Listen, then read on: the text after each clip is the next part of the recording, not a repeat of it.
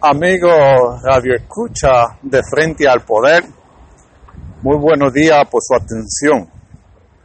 En el día de hoy queremos analizar lo que está pasando con los políticos dominicanos cuando van a la ciudad de Nueva York.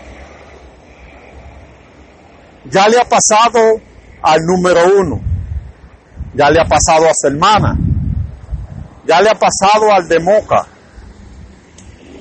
Cuando vienen a cualquier actividad con la comunidad dominicana, qué raro venir porque solamente vienen cuando están en campaña.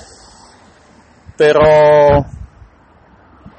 ahí le ha salido un grupo de viejas que no sé si están organizadas, pero se han dado a la tarea de vocearle ladrones, con razón y sin razón, pero han tomado eso como una bandera para retregarle en la cara cómo están manejando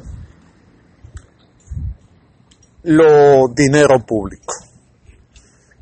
Se ve en el internet ese grupo de señoras con la misma canción a los diferentes políticos.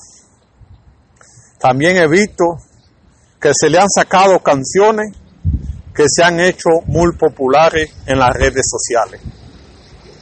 Quizá a ellos no le importa mucho, pero es una situación difícil porque eso tienen que verlo su familia y todo el pueblo.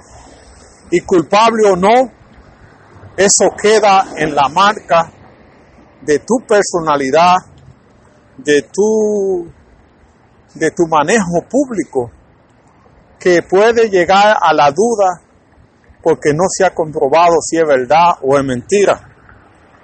Porque la justicia no ha hecho una condena. Y mientras la justicia no condena a una gente, no se puede eh, calcular, eh, mirar como culpable. Pero la lesión más grande que deja esto es a los políticos que cuando vengan sepan que ya tienen una reacción. Le pasó a el superministro, le ha pasado casi a todo. Y es una situación muy complicada porque nadie quisiera verse en los zapatos de ellos.